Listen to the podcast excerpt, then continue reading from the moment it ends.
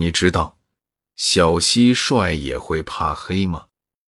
小蟋蟀唱歌在为小蜗牛送上生日祝福，但是小蟋蟀的歌声突然颤抖起来，这原来是因为小蟋蟀怕黑。秋天来了，风儿用力地吹着。吹落了一片又一片黄叶儿，吹散了一朵又一朵云彩，也吹熟了一树又一树的水果。风儿吹过高山、田野和小河，还匆匆忙忙的从小蟋蟀的门前经过。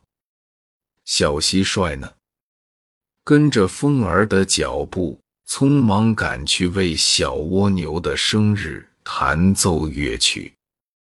当最后一丝凉风为小蜗牛送上生日的祝贺后，小蟋蟀也急匆匆地赶到了小蜗牛的家。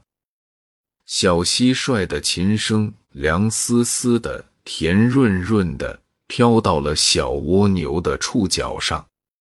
小蜗牛轻轻一晃脑袋，琴声落到了小螃蟹吐的泡泡上。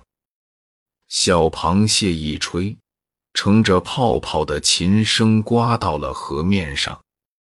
水里的小鱼儿翘起尾巴一摇，又跑到了小乌龟的背上。小乌龟慢慢的挪着步子，乘着泡泡的琴声。还是滑了下去。着急的大龙虾钳子一伸，失望的说：“哎呀，不好！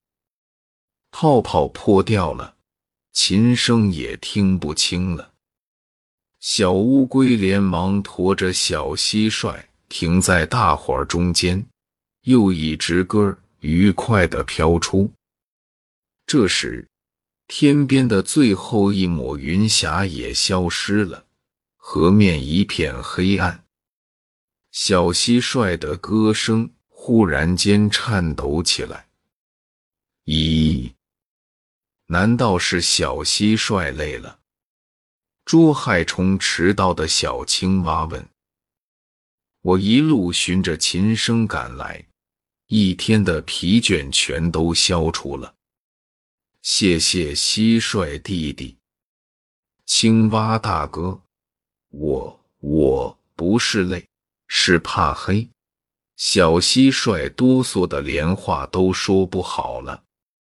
大龙虾挥舞着钳子，笑得直拍肚皮，说：“我从来没听说过有怕黑的蟋蟀，可真有意思啊。”小乌龟晃晃背上的小蟋蟀说：“周围有大家保护你，不会有危险的。”小蟋蟀忙叫住小乌龟说：“乌龟哥哥，你别慌，我好害怕。”小蜗牛赶紧向乌龟背上爬去，说：“别害怕，我来陪你。”小鱼儿也游上前去安慰他。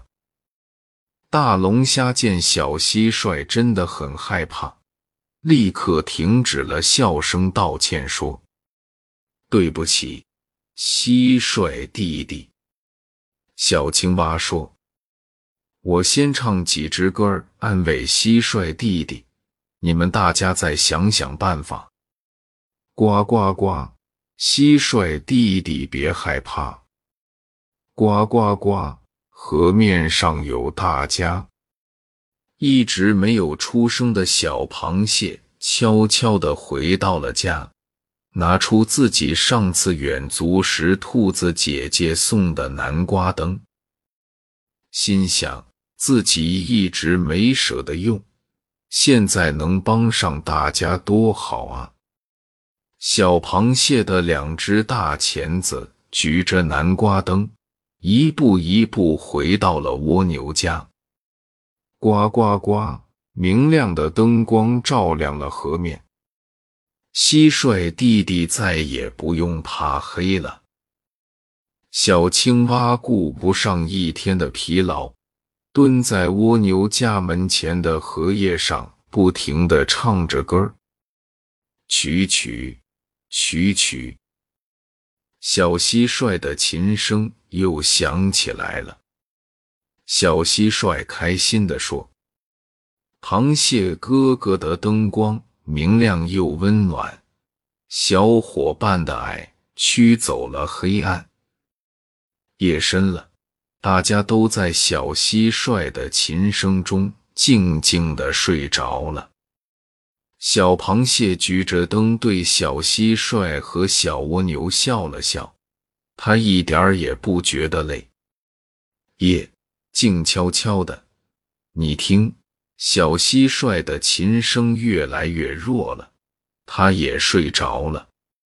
小蜗牛也快乐的入睡了，可是它的触角还指着那盏南瓜灯呢。